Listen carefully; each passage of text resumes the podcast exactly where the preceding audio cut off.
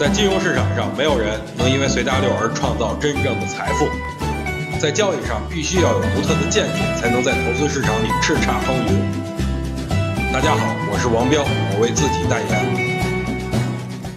各位晚上好，在下王彪。今天的行情一点意思都没有啊！我要不是因为做节目，早就出去玩了。不过今天的这种情况跟我周日说的完全一样。端午节之前的三个交易日波动并不会很大呀，成交量自然也不会继续放大。不过我觉得明天的行情值得咱们去关注一下，因为有两件事儿会影响明天的盘面。第一呢，就是明天是高考的第一天，家长的脑子里啊想的都是孩子高考那点事儿，谁还有时间倒腾股票啊？没准都跟沙发上抖着腿，祝福自己孩子能发挥的好一点呢。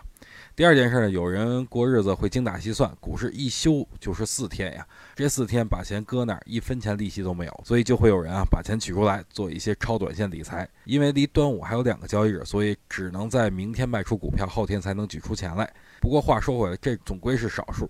但是我觉得，如果明后两天大盘继续回落，是绝佳的进场点。端午后啊，指数可能会见指三千点，所以现在依然空仓的人，最近要找机会入场了。想听更多彪哥的语音，可以添加彪哥微信公众账号王彪 HT，或在新浪微博上搜索王彪 HT 来跟彪哥进行互动哦。